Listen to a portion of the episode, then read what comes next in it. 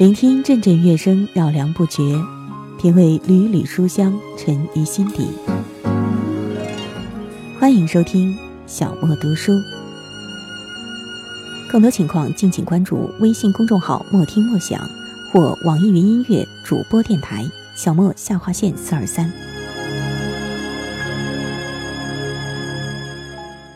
今天，让我们共同来品读作家毕淑敏的文章。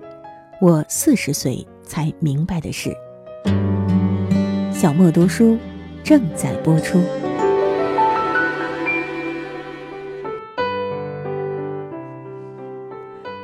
我到四十多岁的时候，才觉得幸福是那么重要。此前我一直觉得自己不是一个幸福的人。后来我才知道，是我错了。幸福不是那么惊天动地的。不是那么大张旗鼓的，不是像我们想象的需要很多的金钱，需要那种万丈光芒的时刻。只要我们每一个人努力去争取，去奋斗，我们就会享有自己的幸福。我最早关注到幸福这个问题，其实还是得益于一位德国的哲学家费尔巴哈。他说过：“人活着的第一要务。”就是要使自己幸福。我当时看到这个说法挺惊讶的。我们会觉得我们有很多的小目标，我们会被这个社会的大的舆论所引导，被一些潮流所裹挟。可是，你一定要清楚，这一生，你最重要的事情是让自己幸福。我刚才说过。我到四十岁的时候才明白了这些事情，源于那时我看到的一个小的故事。西方某个国家在进行一个调查研究，题目是“谁是世界上最幸福的人”。因为在报纸上发出了征集答案的征文，成千上万的信函就飞到了报社。报社组织了一个评选委员会。想看看民众中对于幸福，对于谁是最幸福的人有怎样的答案。最后按照得票的多少，第一名是给自己的孩子洗完澡后怀抱婴儿的妈妈。第二名是给病人治好病后目送那个病人远去的医生。第三名是孩子在海滩上自己筑起一个沙堡。夕阳西下的时候，这个孩子看着自己筑起的沙堡时，自得其乐的微笑。第四名是给自己的作品画上句号的作家。我看到这个答案的时候，心里充满了悲凉。从某种程度上说，这四种幸福在那个时候的我身上，其实都已经经历过。我有孩子，给他洗过澡。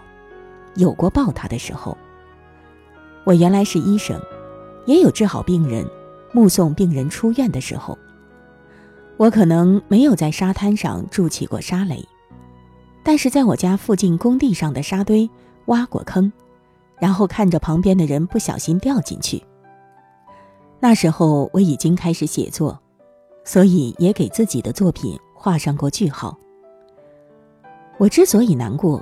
是因为我集这些幸福于一身，可是我未曾感到过幸福。我想，不是世界错了，是我自己错了。我对于幸福的认知和把握，对他的追求，其实有重大的误区。就在这种情况下，我写了一篇散文，叫《提醒幸福》，后来收入全国统编教材二年级语文里面。四十不惑，中国的古话很有道理。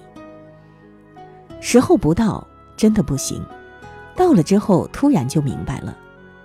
所以我四十多岁才明白了幸福。我现在看年轻时候写的日记，怎么能有那么多痛苦？但现在其实已经全忘记了。我原来觉得幸福是毫无瑕疵的，它应该没有任何阴影。应该是那么的纯粹和美好，但我现在要告诉你们，幸福其实是一种内心的稳定。我们没有办法决定外界的所有事情，但是我们可以决定自己内心的状态。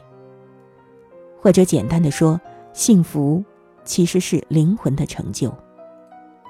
我特别希望年轻的朋友们从现在开始，就懂得珍惜自己的生命和幸福，能明白所有的困苦都是生命过程中我们必然会遇到的。二十多岁就能明白幸福该多好，你们会减少很多苦闷。当然，其实无论什么时候认识到幸福对我们如此重要都不晚。只要生命存在，我们就依然可以学习，可以成长。在我明白了幸福以后，最重要的一个改变是，我觉得人生可以把握了。在此之前。我能把握的部分很少，因为心灵内部的那种无助感，那种随波逐流，那种对前程的不确定感，所以常常有一种深层的不安存在着。我现在越来越安宁了。我知道世上有一些事情我无能为力，这些我们都不要去费力气了。但是有一部分是可以改变的。我们怎么看待自己，怎么看待世界？我们把能改变的那部分，尽我们所能，按照我们的意志去加以改变。把这些事情做好以后，我心里面的稳定感就极大的增强了。我知道我一定会有灾难，因为世上不可能都是阳光灿烂的日子。也知道一定会有人性的幽暗之处在四面八方存在着。而当我把他们看得更清楚之后，我反倒对这个世界多了一份理解。我现在会觉得，这个世界就是如此的泥沙俱下，但我依然对它充满希望，依然可以安然面对。我学习心理治疗的时候是接受人本主义的流派，我特别喜欢马斯洛说过的一句话：做人。是一件有希望的好事情。我觉得人本主义流派有两大重要的出发点，一个是人性本善，另一个是人是可以改变的。我特别喜欢这两个基本的出发点。第一个和我们儒家的人之初性本善观点天然吻合。关于第二个。其实，任何时候，我们都不要把这个世界和自己看得太悲观。我们应该对别人和自己都充满希望。我喜欢这样的一个流派。我当心理医生的时候，听过很多苦难、挫折、沮丧、悲哀，甚至仇恨的诉说，这让我感动于人世中相依为命的信任感。和生命处于困境仍寻求解脱之法的韧性，这会让我有一种很坚定的信念，即我在这种危机的时刻要和他们在一起，要尽我的力量，以我内心的温暖去帮助他们。但我仍然知道，每个人的命运是由自己决定的，最后的决定权在自己手里。而我会将自己一生所经历的艰难困苦中收获的经验与之分享，会尽我所能帮助他们走过生命中非常泥泞而混乱的时期。当然，我也会确保自己内心的坚定，而不被那种滚滚的浊流所吞没。我们只是助人自助，最终的力量还是来自对方的内心。总是把餐厅。下班，总是把卡拉 OK 唱成加班，总是三两个朋友就能回忆出一夜的长片，不再骑单车去看夕阳，依旧在人群里匆匆忙忙，好多次摔痛了。还是相信自己在成长。那些人海里的。彷徨，这些酒杯中的飘荡，恍恍惚惚间还要赶往下一场。那些人间熙熙攘攘，这些年来平平常常，偶尔还有点小忧伤，就当是别人的故事去讲。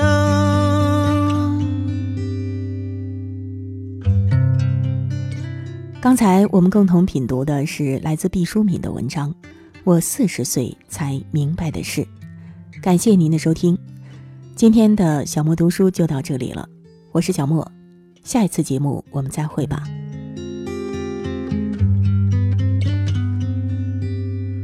曾经插过双手的口袋，如今能翻出几个期待？曾以为永远的他，如今笑着问过得好吗？那些人海里，这些酒杯中的飘荡，恍恍惚惚间还要赶往下一场。